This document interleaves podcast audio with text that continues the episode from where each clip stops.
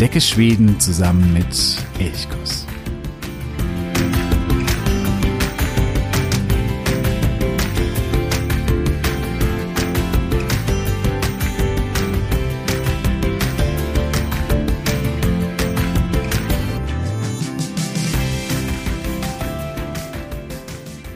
Hey Jörg, Gomorron. Ich wünsche dir einen wunderschönen guten Morgen.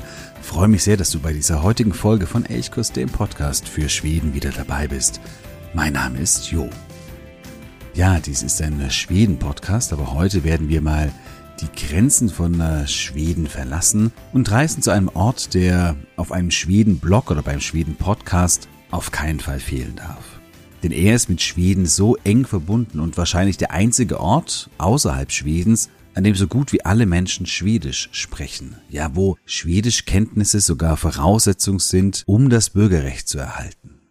Wir nehmen von Stockholm oder von Grisslehamn, das ist etwas nördlich von Stockholm, die Fähre und sind nach kurzer Reisezeit an jenem Ort, den Orlandinseln. Und um diese Inseln soll es heute gehen. Wenn man von Stockholm aus fährt, dann äh, kommt man in den Hauptort Mariehamn. Wenn man von äh, Grisslehamn mit der Fähre fährt, dann äh, gelangt man nach Eckerö auf die westlichste Insel. Und damit habe ich schon äh, ja zwei ganz wichtige Dinge gesagt. Einmal Mariehamn, das ist die Hauptstadt und auch die einzige Stadt auf den Ornadinseln. Es gibt ansonsten nur Dörfer und viele kleine einzelne Höfe, kleine Siedlungen. Und Eckerö, eine der größeren Inseln, sie ist eine Insel von äh, insgesamt 6757 Inseln. Es gibt ein paar größere, eben wie Eckerö oder Lemland im Süden oder eben die große Hauptinsel, auf der auch Mariehamn liegt. Ansonsten gibt es tausende, wirklich unzählige kleine Inseln, die meisten gar nicht bewohnt, belebt von nur ein paar Möwen oder vielleicht ein paar Robben, aber ansonsten ist da nicht wahnsinnig viel. Felsen, Inseln, ganz, ganz viel Wasser, im Sommer ein Paradies, ein äh, Badeparadies, wo man sehr, sehr viel Outdoor unternehmen kann. Im Winter durchaus verlassen, kalt, rau. Da erhalten die Orlandinseln ein ganz anderes Gesicht. Ich war in Finnland gar nicht so oft. Da fehlt mir noch einiges auf meiner Bucketlist. Der Süden Finnlands, den kenne ich mittlerweile ein bisschen besser, auch weil eine gute Freundin von mir aus dieser Region kommt. Eine Region, die ich aber besonders gut kenne und auf wo ich schon ganz häufig war, das sind eben die Orlandinseln. Und das hat auch damit zu tun, dass Orland einen ganz besonderen Status hat und deswegen auch gerade für einen Schwedenliebhaber eben ein besonderes Ziel ist, weil es eben viel, viel enger mit Schweden verbunden ist als der Rest von Finnland. Meine allererste Erinnerung an die Orlandinseln, die stammt aus dem Jahr 1993, schon lange, lange her. Da war ich mit meinen Eltern, ich war noch ein kleiner Junge, ich war mit meinen Eltern auf den Orlandinseln und mit meinen Geschwistern und meine Mutter setzte uns in den Graben, als sie irgendwie umdrehen wollte. Und da fuhr sie mit dem VW-Bus in den Graben. Wir kamen nicht mehr heraus und meine Mutter musste dann irgendwie zum nächsten Hof, der ein paar Kilometer weiter war, gehen, um dort nach Hilfe zu suchen. Handys gab es noch nicht in dieser Zeit ja, wir warteten dann eben und irgendwann mal kam ein sehr, sehr hilfsbereiter Bauer mit einem Riesentraktor und zog uns wieder aus dem Straßengraben. Das war für mich natürlich ein Highlight als kleiner Junge. Und das ist so die erste Erinnerung, ich meine, dieser Riesentraktor und vor allen Dingen eben aber auch ganz, ganz nette Bewohner dort. Ja, und mit dieser Insel, da will ich mich heute ein bisschen näher beschäftigen. Vielleicht bist du ja in der Reiseplanung schon für das nächste Jahr. Vielleicht planst du ja einen Schwedenurlaub. Und wenn du dann in dieser Gegend rund um Stockholm sein solltest, in Uppland, warum dann nicht auch noch einen kleinen Abstecher auf die Orlandinsel einlegen? Die Bootsfahrten dorthin sind nämlich sehr, sehr günstig. Vor allem, wenn du nur als Passagier gehst, also ohne Fahrzeug, sondern einfach nur dich auf das Boot begibst und dorthin fährst. Manchmal kann man sich auch überlegen, warum ist das so unverschämt günstig? Es gibt zum Beispiel diese Fähre von äh, Grisslehamn nach Eckerö und dort ist noch ein Bustransfer von Stockholm nach Grisslehamn und dann auf den Orlandinseln von Eckerö nach Mariehamn inklusiv. Und diese Reise ist wirklich sportbillig. Und ich habe mich auch schon mal überlegt, warum denn ist die so sportbillig? Das kann sie doch nie und nimmer für dieses Fährunternehmen lohnen.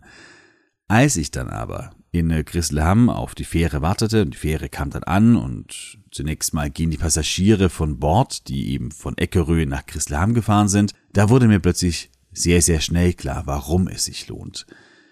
Die Menschen hatten Alkohol geladen ohne Ende. Man bekommt dann, wenn man mehrere solche Kartons Bier, Dosenbier kauft, auch noch so ein extra kleines Wägelchen mit dazu geschenkt im Bordshop und es kamen sehr viele Menschen mit solchen Wägelchen und sehr vielen Paletten Bier herunter. Das heißt, diese Fähren sind auch ein Alkoholumschlagsplatz. Und warum das so ist, das hat wiederum mit dieser ganz besonderen Stellung von den Orlandinseln zu tun. Und deswegen, ja, tauchen wir mal ein bisschen genauer ein. Was sind die Orlandinseln? Ähm, was macht sie so besonders? Und ja, ganz am Schluss geht es natürlich auch noch darum, was kann man denn auf den Orlandinseln auch touristisch denn besonders schön machen? Die Inseln liegen zwischen der eigentlichen Ostsee und dem botnischen Meerbusen, Bottenhavet. Das ist quasi der Teil der Ostsee, der sie dann ganz in den Norden hineinzieht, nach Lydia, nach oben. Und genau dort in dem Übergang, dort liegen die Orlandinseln. Wie gesagt, 6757 Einzelinseln. Im Osten gibt es einen fließenden Übergang zu den Scheren Turkus oder Obus, wenn man den schwedischen Namen verwenden möchte. Und damit habe ich auch schon was Wichtiges gesagt. Auch Obu beispielsweise, also Turku, das war lange Zeit schwedisch, diese Region, oder prinzipiell Finnland war lange Zeit schwedisch, aber vor allen Dingen der Süden Finnlands, Helsinki auf Schwedisch Helsingfors oder eben Turku auf Schwedisch Obu, der war sehr stark schwedisch geprägt. Bis heute lebt hier eine große schwedischsprachige Minderheit, die diese Region eben auch prägt. Und auf den Orlandinseln ist es noch viel extremer. Hier leben nicht nur sehr viele schwedischsprachige Menschen, sondern das ist sogar eben Voraussetzung, dass man das Bürgerrecht auf den Orlandinseln bekommt. Man muss Schwedisch sprechen können. Finnisch hingegen ist nicht verlangt, obwohl die Orlandinseln eben Teil von Finnland sind. Diese tausenden Inseln, die sind natürlich ein Traum auch zum Segeln und zum Wandern, zum Entdecken auf alle möglichen Arten. Es gibt 59 Naturreservate, also auch hier sieht man, die Natur, die steht auf den Orlandinseln absolut im Fokus. Wer Städteurlaub gerne macht, der sollte besser nicht auf die Orlandinseln fahren. Wer Natur liebt, der ist hier mehr als richtig.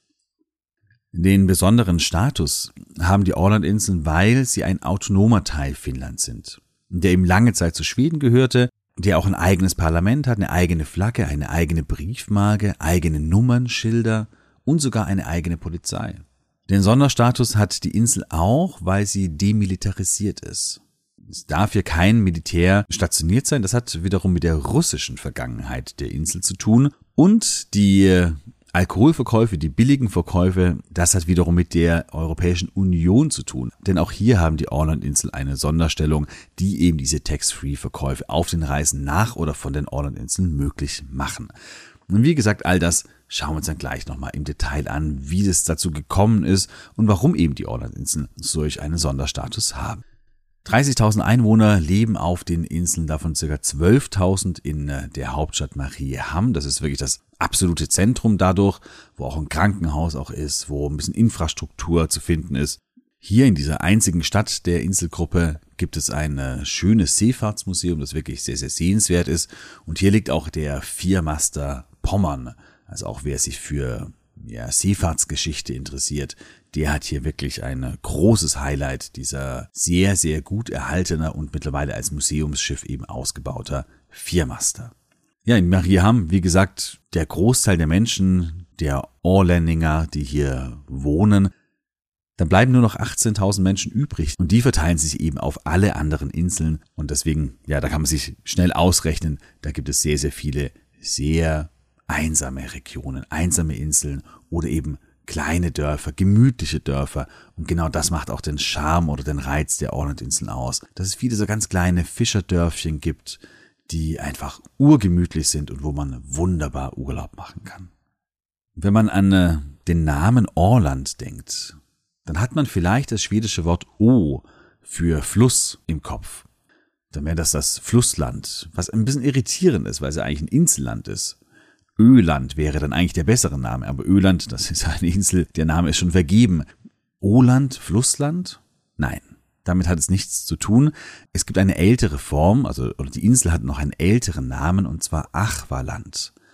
Und dieses Achwa, also A-H-V-A geschrieben, Das, da ist man sich nicht ganz sicher, woher sich das herleitet. Entweder kommt es von lateinisch aqua, also Wasser, dann wäre es das Wasserland, eben das Land mit viel Wasser, was durchaus ein sehr, sehr naheliegender Begriff oder Name ist, oder es leitet sich vom finnischen Wort achvenne ab, was wiederum äh, auf Schwedisch abborre heißt, und das ist der Barsch. Das heißt, das wäre das Land, wo eben viel Barsch zu finden ist, oder man eben viel Barsch finden konnte oder fangen konnte.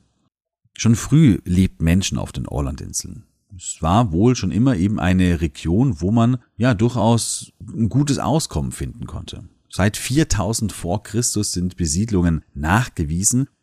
Lange Zeit lebten aber eben nur sehr, sehr wenige Menschen. Erst im Mittelalter nahm die Kolonisierung der Orlandinseln so ein bisschen an Fahrt auf. Damals hauptsächlich eben von Westen, also von Schweden kommend. Aber es gibt eben auch eine finnische Besiedlung. Und das ist an den Ortsnamen teilweise deutlich. Es gibt wirklich finnische Ortsnamen wie Koskenpää oder Jurmo. Oder es gibt schwedische Ortsnamen, wo aber deutlich wird, ah, okay, hier lebten die Finnen. Zum Beispiel Finnby, also das Dorf der Finnen oder Finnö, die Insel der Finnen. Die Orlandinseln, die kamen schon relativ früh zu einem gewissen Wohlstand und das liegt daran, dass sie unglaublich geschickt liegen. Das ist eben der Handelsweg von Uppland, also die Region rund um äh, Stockholm und Uppsala, also in Schweden die wirtschaftlich prosperierendste Region überhaupt, und eben Südfinnland mit Helsinki, Turku, wo die beiden wichtigsten Städte Finnlands liegen. Und genau hier an diesem Handelsweg, an diesem Seefahrtsweg, da liegen die Orlandinseln. Also deswegen für den Handel einfach schon früh sehr, sehr wichtig und natürlich aber auch für die Schifffahrt. Denn äh, wer auf den Orlandinseln lebte, auf 6757 Inseln, der muss sich irgendwie zwangsläufig mit Schifffahrt auseinandersetzen. Die Fischerei war natürlich neben dem Handel auch ganz, ganz zentral fürs Überleben der Menschen und für das Auskommen der Menschen. Und deswegen sind die Orlandinseln auch die Inseln der Schiffsbauer. Orländische Schiffe, die befuhren im 19. Äh, Jahrhundert alle Weltmeere, die waren überall unterwegs. Auch heute noch ist die Schifffahrt extrem wichtig für die Inseln. 27 Prozent des Bruttonationalproduktes, also der Orlandinseln, stammt aus dem Schifffahrts- oder Seesektor. Handel und Wirtschaft laufen gut, weshalb Orland auch zu den wohlhabendsten Regionen Finnlands gehört. Also hier ist das Durchschnittseinkommen der Menschen deutlich höher als im restlichen Finnland. Die Abhängigkeit von der Schifffahrt ist aber auch teilweise sehr problematisch. Die Corona-Pandemie beispielsweise zeigte, wo der Handel und auch natürlich auch die ganze Personenschifffahrt völlig da niederlag, das traf die Orlandinseln sehr, sehr stark. Es gab einige Reedereien, die pleite gemacht haben oder wo einzelne Bereiche abgestoßen werden mussten. Wenn es der Schifffahrt also schlecht geht, dann hat es sofort Auswirkungen auch auf Oland. Auch militärisch sind die Orlandinseln durchaus wichtig, weil sie eben strategisch relativ günstig liegen. Wer die Orlandinseln kontrolliert, der kann auch die Ostsee relativ gut kontrollieren. Der kann den botnischen Meerbusen kontrollieren, der kann aber auch die Region als Uppland rund um Stockholm eben ja nicht kontrollieren, aber hat immer so ein bisschen Zugriff darauf. Diese militärische Bedeutung, die wurde auch so zum Bau der Festung Kastelholm im 14. Jahrhundert unterstrichen. Eine Festung, die bis heute steht und die heute noch besichtigt werden kann. Sehr, sehr schöne Ruine, auch majestätisch anzuschauen. Und die militärische Bedeutung, die wurde aber auch so ein bisschen ja das Schicksal der Orlandinseln, denn auch Russland erhob dann irgendwann mal Anspruch auf die Orlandinseln und versuchte damit über den Zugriff auf die Orlandinseln eben auch Zugriff auf die Ostsee zu bekommen. Dazu komme ich aber gleich. Vielleicht erst noch etwas anderes, was wichtig war. Finnland war lange Zeit Teil von Schweden. Das gesamte Mittelalter in der frühen Neuzeit über war Finnland Teil von Schweden. Die Besiedlung auch der Orlandinseln erfolgte hauptsächlich von Westen, also von Schweden aus. Das heißt, die schwedische Sprache war auf den Orlandinseln schon immer ganz, ganz fest verankert. Aber die Orlandinseln waren Teil des Bistums Ubu, also Turku und damit einer finnischen Stadt. Und das war erstmal wichtig, weil dadurch war es eben Finnland zugehörig, auch wenn Gesamtfinnland noch Teil von Schweden war. Nach der schwedischen Großmachtszeit erhielt Schweden aber spätestens im äh, schwedisch-russischen Krieg zu Beginn des 19. Jahrhunderts einen großen Dämpfer. In äh, diesem Krieg, der mit dem äh, Frieden von Fredriksham im Jahr 1809 abgeschlossen wurde, da ging Schweden als Verlierer hervor und Russland eben als großer Sieger und Schweden musste Finnland an Russland abtreten. Damit beginnen die 100 Jahre oder ungefähr 100 Jahre, die Finnland unter russischer Herrschaft verbringen musste. Also eigentlich mehr oder weniger das gesamte 19. Jahrhundert und dann bis zum Ersten Weltkrieg. Damals 1809 schlug Schweden noch vor, dass die Orlandinseln doch zu Schweden gehören sollen, weil sie eben so schwedisch geprägt sind und deswegen nicht an Russland abgetreten werden müssen. Russland setzte aber durch bei den Friedensverhandlungen, dass es zu Finnland gehörte und damit dann eben auch an Russland abgetreten werden musste, wobei das zentrale Argument war, dass eben die Inselgruppe im Mittelalter Teil des Bistums Turku war und deswegen immer irgendwie so schon zu Turku gehörte und das eben jetzt auch beibehalten werden sollte. Dieses Argument war natürlich von den Russen vorgeschoben. Ihnen war völlig egal, ob die Orlandinseln im Mittelalter zu Turku gehörten, zum Bistum Turku oder zu irgendeinem anderen Bistum. Das wäre ihnen völlig egal gewesen. Der eigentliche Grund war eben die militärische Bedeutung, weil die Orlandinseln eben strategisch sehr günstig liegen und wenn man eben militärisch auf den Orlandinseln präsent ist, dann kann man eben auch ja, Schweden so immer beständig bedrohen. Das wussten die Schweden, das wussten die Russen, die Russen setzten sich durch. Sie begann dann auch gleich eine große Festung zu bauen bei Bomarsund. Das ging alles dann nicht nur gegen schwedische Interessen. Insbesondere auch die Engländer, die sahen es mit großer Sorge, dass Russland eine immer stärkere Macht wurde in der Ostsee oder auch eine Übermacht äh, mittlerweile wurde und das fürchteten sie. Sie wollten den russischen Einfluss unbedingt zurückdrängen. Und dies ist auch der Grund dafür, dass Orland während des Krimkrieges, also wo es eigentlich um die Krim ging, Mitte des 19. Jahrhunderts, dass während dieses Krieges die Orlandinseln ebenfalls angegriffen worden sind von britischen und französischen Truppen und da wurde eben diese Festung Boma schon wieder eingenommen. Es gab Friedensverhandlungen am Ende des Krimkrieges 1856 und hier wurde nun beschlossen, dass Orland demilitarisiert werden soll, was eben auch die Grundlage für die heutige Demilitarisierung ist. Es darf kein Militär auf den Orlandinseln stationiert werden, es dürfen keine Festungen angelegt werden, all das soll nicht passieren. Heute wird das gerade wieder diskutiert, da komme ich aber auch am Schluss nochmal dazu, warum das gerade so heiß wieder diskutiert wird. Ja, trotzdem waren die Orlandinseln noch Teil von Russland, weil sie eben Teil von Finnland waren und eben Russland Finnland besetzte. Erst nach dem Ersten Weltkrieg, da wird Finnland selbstständig 1917 und da ist eben dann Orland Teil des neuen, freien Finnlands. Zugleich aber erstarkt ein äh, schwedischer Nationalismus auf den Inseln. Es gibt eine Petition 1918, in der es eben darum ging, sollen die Orlandinseln doch nicht eher zu Schweden gehören. Und 96,2 Prozent der Bewohner stimmen für einen Austritt der Orlandinseln aus Finnland und wollen dann eben den Beitritt zu Schweden. Also 96,2 Prozent, das sind schon fast eben kommunistische Verhältnisse. Ein enorm klares Votum. Und Finnland, die finnische Regierung, ist damit natürlich wahnsinnig unter Zugzwang. Die Menschen auf den Orlandinseln, die wollen raus aus Finnland. Die wollen gar nicht zu Finnland gehören. Finnland bietet daraufhin den Orlandinseln einen autonomen Status an, der von den Bewohnern aber abgelehnt wird. Sie wollen eben komplett raus.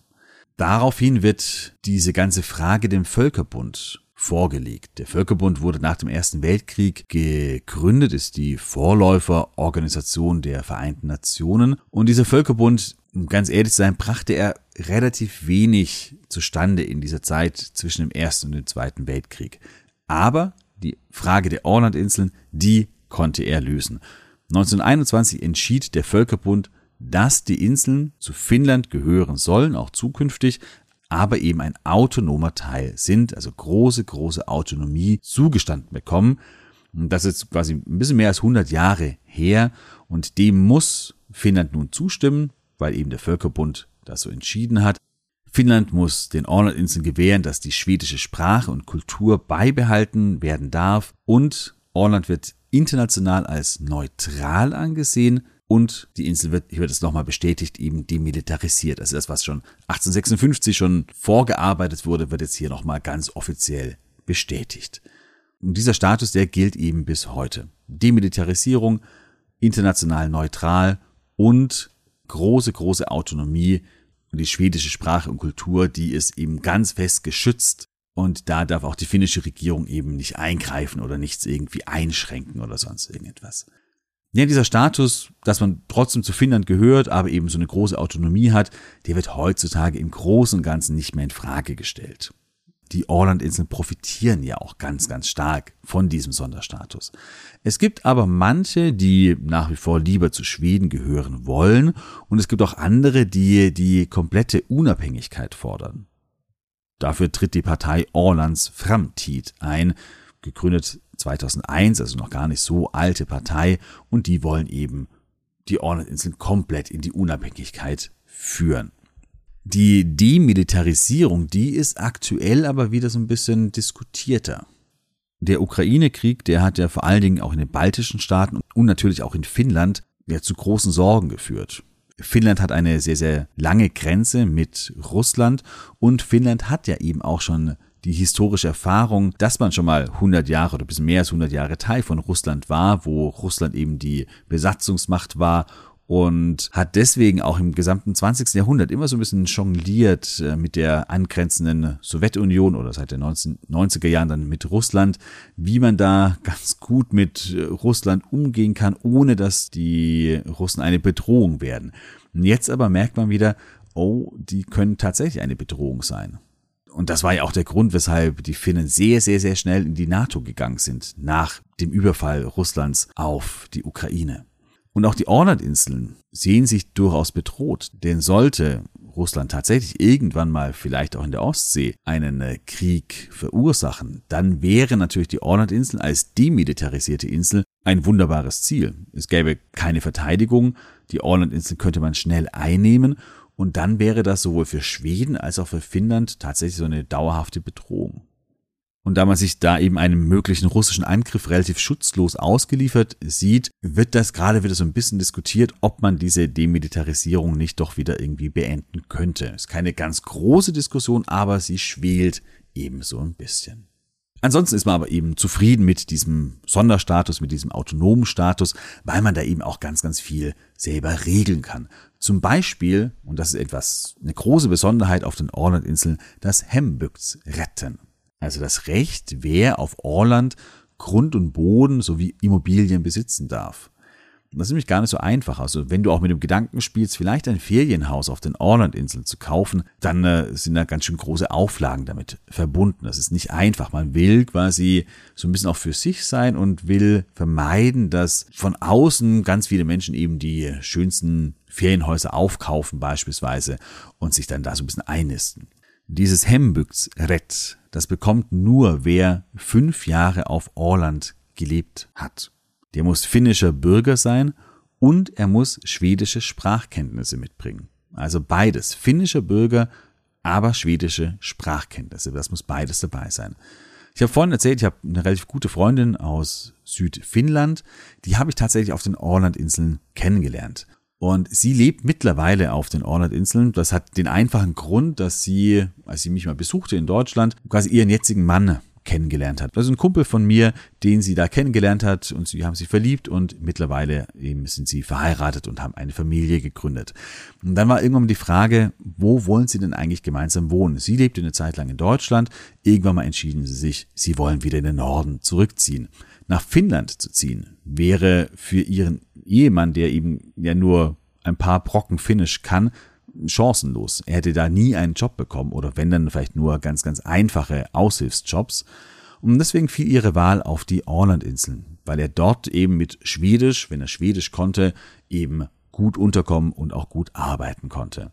Und daraufhin zogen sie eben auf die Orlandinseln, mussten dann aber erstmal zur Miete wohnen in Mariehamn und dann nach den fünf Jahren, als sie eben fünf Jahre auf den Orlandinseln gelebt haben, da konnten sie dann eben ein Grundstück kaufen und eben ein Haus bauen. Das ging aber erst dann und es ging auch nur deswegen, weil sie eben auch finnische Bürgerin ist. Er ist kein finnischer Staatsbürger, er hätte es nicht gekonnt, aber sie hat eben diese Auflage erfüllt. Ja, das ist eine so eine ganz spezielle Regelung auf den Orlandinseln. Eine andere spezielle Regelung, die hat mit der Europäischen Union zu tun die Orlandinseln führten, das ist auch ganz witzig, eine eigene Abstimmung durch, ob sie der EU beitreten wollen. Also das heißt, es gab eine Abstimmung in Finnland und dann gab es eben noch eine separate Abstimmung auf den Orlandinseln. Beide, sowohl Finnland als auch die Orlandinseln, stimmten dem Beitritt zu und deswegen konnten die Orlandinseln dann 1995 gemeinsam mit Finnland der EU beitreten. Es gibt aber das sogenannte Orlandsprotokoll. Das ist eine Sonderregelung innerhalb der EU. Und zwar werden die Orlandinseln innerhalb der Europäischen Union bezüglich der Steuern als Drittland angesehen. Und das bedeutet, dass hier Tax-Free-Handel auf den Fähren zu den Orlandinseln oder von den Orlandinseln möglich ist.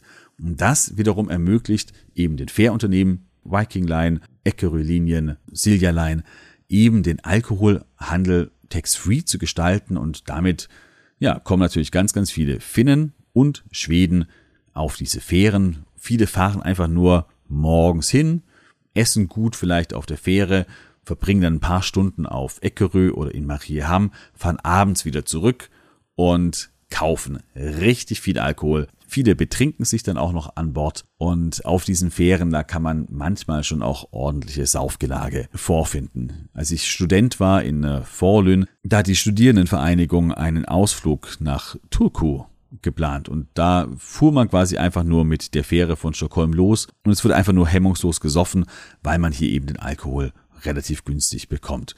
Für Deutsch ist es nach wie vor nicht so billig, aber für die Schweden eben aufgrund des Tax-Frees ist es eben wirklich sehr, sehr billig. Und damit verdienen die Ornat-Inseln richtig, richtig gut Geld. Oder beziehungsweise einige Unternehmen, insbesondere die Eckerö-Linien, sieht man auch, wenn man über die Ornat-Inseln fährt, fast jeder kleine Fußballverein, der wird irgendwie von Eckerö-Linien gesponsert und finanziert. Das heißt, die haben schon auch ganz gut Geld. Ja, neben diesen Alkohol-Tagestouristen gibt es natürlich auch noch viele weitere Touristen. 1,8 Millionen Menschen reisen jedes Jahr nach Orland, aber es sind nur 540.000 registrierte Übernachtungen. Und daran sieht man auch, es sind viele Tagestouristen, die kommen, die eben morgens hinfahren und abends wieder zurückfahren. 540.000 registrierte Übernachtungen, das ist ordentlich, aber ist auch gar nicht so wahnsinnig viel. Und das ist vielleicht auch das Schöne an den Orlandinseln. Das ist noch so ein Flecken, der vielleicht ja so ein bisschen un, unentdeckt würde ich nicht sagen, das wäre übertrieben, aber es ist noch nicht die touristische Megaregion, obwohl sie unfassbar schön ist. Ich glaube, das ändert sich seit ein paar Jahren so ein bisschen, wird touristisch immer mehr erschlossen und entdeckt. Das heißt, es lohnt sich vielleicht auch gerade jetzt noch da hinzugehen. Gerade im Sommer, die Hochsaison, die lohnt sich wirklich auf den Orlandinseln. Und natürlich alles, was mit Wasser zu tun hat. Man kann hier wunderbar zum Beispiel Kajak fahren. Ich war, das ist schon viele Jahre her, 2005, habe ich mal einen äh, Paddelurlaub gemacht oder ich habe ihn versucht zumindest. Ich wollte einmal um die Insel Eckerö herum paddeln, lieh mir einen Kajak aus. Am zweiten Tag, da fing es so unfassbar an zu schütten und es regnete einfach ohne Unterlass und nicht nur ein bisschen, sondern einfach richtig, richtig heftig, so dass ich irgendwann mal diese Kajaktour abbrechen musste. Ich bin dann mit dem Bus weiter nach Marieham gefahren, weil auf Eckerö kann man nichts anfangen, wenn es einfach schüttet ohne Ende. Und ich war dann in Marieham, habe dann die wenigen Museen angeschaut, war ein bisschen einkaufen, aber so richtig viel kann man da auch nicht machen, wenn es regnet. Ich war auf dem Campingplatz, auf dem Campingplatz waren exakt drei Menschen, alle anderen haben fluchtartig die Orlandinseln verlassen oder haben sich irgendwo vielleicht im Hotel einquartiert, ich weiß es nicht. Auf jeden Fall war auch gar nichts los. Es war ein richtig miserables Wetter. Kann natürlich passieren auf den Orlandinseln. Das Gute daran war aber, dass ich mich relativ viel in dem kleinen Café aufgehalten habe des Campingplatzes. Mein kleines Zelt war kein richtig gutes Zuhause bei so viel Regen, deswegen saß ich da relativ viel, habe geschrieben, habe gelesen und habe da meine Zeit verbracht. Und hier arbeitete eine junge Frau, Maria, die auch nicht so wahnsinnig viel zu tun hatte. Sie machte gerade ein Praktikum, studierte eigentlich BWL Tourismus in äh, Turku, in äh, Obu. Und ja, weil nur drei Menschen auf dem Campingplatz waren, hatte sie auch relativ wenig zu tun. Und so kamen wir ins Gespräch und daraus entstand eine wirklich tolle Freundschaft, die bis heute hält, dass eben diese Maria, die eigentlich aus Südfinnland kommt, mittlerweile eben aber auch wieder auf den Orlandinseln lebt. Sie ist natürlich auch ein Grund, weshalb ich relativ häufig auf den Orlandinseln bin ja, Kajak fahren, wenn denn das Wetter gut ist, das lohnt sich auf jeden Fall richtig. Hier kann man endlose Touren machen, kann viele, viele Tage unterwegs sein, also mit dem Seekajak. Viele kommen auch mit dem eigenen Segelboot an und steuern dann eben die Marinas der Sportboothäfen an oder machen auch irgendwo an den äh, Felsen oder in den Buchten fest. Man kann natürlich auch Segelboote ausleihen, also auch wer segeln kann, ein traumhaftes Segelrevier. Nicht ganz ohne, weil es durchaus auch zwischen den Inseln natürlich immer wieder auch um auch flache Stellen gibt, auch manchmal ein paar fiese Stellen gibt, aber es ist trotzdem natürlich ein großer Traum. Auch wer gerne angelt, ist hier absolut richtig. Man kann auf den Ornat-Inseln auch ganz toll Rad fahren. Es gibt nur geringe Steigungen und man kann wirklich tolle Touren machen. Auf den Fähren, die dann zwischen den Inseln fahren, kann man im Normalfall die Fahrräder auch kostenlos mitnehmen. Also Autos kosten, aber die Fahrräder, die kosten nichts. Und deswegen kann man auch über die Insel oder von Insel zu Insel ganz, ganz tolle Touren machen. Oder man kann auch wandern. Es gibt zum Beispiel auf der Insel Gita den Grotzdiegen. Den habe ich auch verlinkt in den Show Notes. Den kann ich besonders empfehlen. Wichtig, wenn man äh, unterwegs ist auf den Orlandinseln, das sind die Öffnungszeiten. Vieles schließt bereits wieder im August oder September und öffnet erst irgendwann im Mai oder sogar erst im Juni. Das heißt, drei Viertel des Jahres ist auf den Orlandinseln relativ wenig los. Und dann im Sommer da ist wirklich viel Leben auf den Orlandinseln. Da passiert ganz, ganz viel. Aber in der Nebensaison, da muss man schon sehr genau gucken, was macht man, was hat geöffnet, was hat auch nicht geöffnet. Da ist es ein bisschen schwieriger. Hat natürlich durchaus auch seinen Reiz. Aber das Wetter kann auf den Orlandinseln durchaus auch unangenehm, ungemütlich werden. Es ist eben eine Inselgruppe. Wenn da mal der Wind über die Ostsee peitscht, dann wird es auch richtig kalt. Also da habe ich auch schon ein paar Tage erlebt, wo ich bitterlich gefroren habe. Und auch damals beim äh, Kajakfahren 2005, weiß ich noch, das war im äh, Juli, Anfang Juli und es hatte in der Nacht tatsächlich mal nochmal Frost. Das war selbst für die Ornat-Inseln sehr, sehr ungewöhnlich, aber auch das kann passieren. Wenn man im Winter auf die Ornat-Inseln geht, dann kann man beispielsweise Schlittschuh fahren. Da gibt's dieses wunderbare schwedische Wort Longfährt Skridsku Åkning, also das Fahren mit diesen speziellen Schlittschuhen mit den langen Kufen, wo man eben lange, lange Touren machen kann, wenn die Ostsee zugefroren ist. Dann kann man eben da zwischen den Inseln natürlich ganz, ganz toll hin und her fahren. In Mariehamn gibt es des Weiteren ein tolles Festival, das Rock Off Festival. Das sind acht Tage im Juli jedes Jahr und auch da ist dann wirklich was los und wirklich was geboten. Da lebt und rockt Mariehamn. Ansonsten, ich habe es vorhin schon ge gesagt, kann man das Schloss oder die Schlossruine Kastelholm anschauen. Hier gibt es auch in Angrenzen ein Freilichtmuseum und so ein Restaurant, eine kleine Destillerie. Auch dieses Freilichtmuseum ist sehr, sehr sehenswert, aber vor allem die Burg, die finde ich wirklich toll, die ist sehr imposant und sehr, sehr sehenswert. Auch von der Festung Boma Schund habe ich schon gesprochen. Hier kann man noch die Ruinen anschauen. Wie gesagt, diese Festung wurde von den Russen in den 1830er Jahren angelegt, dann aber während des Krimkrieges eben angegriffen und auch wiederum zerstört. Eine weitere Sehenswürdigkeit, die liegt eben wiederum in Mariehamn, das Seefahrtsmuseum mit eben dem Viermaster Pommern. Auch das Schiff ist nur von Mai bis September geöffnet, da haben wir das wieder mit den Öffnungszeiten, aber wirklich ein tolles Schiff, wer sich für Seefahrtsgeschichte interessiert, der ist hier absolut richtig. Ja, und ansonsten gibt es keine so die großen Sehenswürdigkeiten, sondern es gibt eben ganz, ganz viel Schärenidyll. Und das ist eigentlich überall zu finden. Egal wo du bist, es sind einfach wunder, wunder, wunderbare Scheren, wunderschöne Inseln, tolle kleine Dörfchen, kleine Höfe zwischendrin. Sei einfach unterwegs, ob mit dem Auto, mit dem Fahrrad, das ist völlig egal. Sei unterwegs und entdecke einfach. Dafür sind die Orland-Inseln perfekt, um unterwegs zu sein und ganz viel zu entdecken. Es gibt viele Campingplätze, oft auch mit einer Sauna, wo man dann saunieren kann und dann direkt über den Steg ins Meer springen kann. Das ist wirklich, wirklich unfassbar schön und, und das ist, glaube ich, auch das, was die Orland-Inseln ausmacht. Vielleicht zwei Flecken, die besonders schön sind und wo, wo Natur irgendwie besonders schön ist. Das eine ist Scheringsund auf Eckerö, also der westlichsten Insel. Und da gibt es wunderschöne alte Bootshäuser, kleine Cafés. Es ist richtig schön angelegt. Wirklich ein herrliches Scheren-Idyll. Und das andere, ein schönes Ausflugsziel ist Kopbar mit dem Leuchtturm und einem kleinen Café. Das liegt südlich von Marieham auf einer ganz, ganz kleinen Insel, eben ein großer Leuchtturm, der Kopbar Leuchtturm. Da kann man eben von Marieham mit dem Schiff hinfahren. Eignet sich perfekt für einen Tagesausflug mit eben einer kleinen Stärkung in dem Café dort vor Ort. Ja, Orland kann äh, wunderschön sein. Orland kann eben aber auch kalt, rau und bei Sturm ziemlich ungemütlich sein. Beide Seiten, die schöne und die, auch die weniger schöne, die kannst du auch gut beobachten oder begutachten in der Fernsehserie Schockare som Watten, also wörtlich übersetzt dicker oder Blut ist dicker als Wasser. Der deutsche Titel lautet Blutsbande, eine Serie, die auf den Orland-Inseln gedreht wurde und die eben auch auf den Orland-Inseln spielt, wurde 2014 ausgestrahlt, also die erste Staffel, die zweite Staffel kam dann 2016, glaube ich.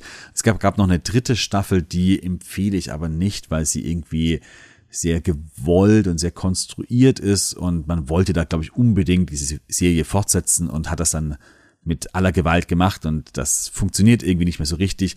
Die erste und die zweite Staffel, die sind aber wirklich sehr, sehr schön, erzählen viel über die Orlandinseln, über die Besonderheit der Orlandinseln. Sie lief mal eine Zeit lang auf Arte in der Mediathek auf arte.tv. Aktuell ist sie dort aber nicht mehr verfügbar. Auf Schwedisch kannst du sie über SWT Play anhören allerdings nur, wenn du dich in Schweden aufhältst. Also wenn du in Schweden lebst oder wenn du gerade Urlaub machst, dann kannst du über swtplay.se die TV-Serie Schockare som Watten anschauen und damit auch ganz viel Eindruck oder Bilder von den Orlandinseln bekommen. Ja, warst du schon mal auf den Orlandinseln? Hast du Orte, die du dort besonders empfehlen kannst? Bist du gerne auf den Orlandinseln oder reizt es dich vielleicht mal, endlich mal dorthin zu fahren? Hast du schon länger auf der, deiner Liste, warst aber noch nie da? Dann schreib immer gerne an elchkus.elchkus.de, erzähle von deinen Erlebnissen oder von deinen Wünschen, deinen Plänen. Und ja, vielleicht konnte ich dir die Orland-Inseln jetzt ein bisschen schmackhaft machen und vielleicht entscheidest du dich dann ja auch im nächsten Sommer dorthin zu fahren. In diesen Teil außerhalb von Schweden, der aber sehr, sehr, sehr schwedisch ist. Ich wünsche dir nun weiterhin eine schöne vorweihnachtliche Zeit, einen schönen Advent. Hatte so bra. Vi hörs.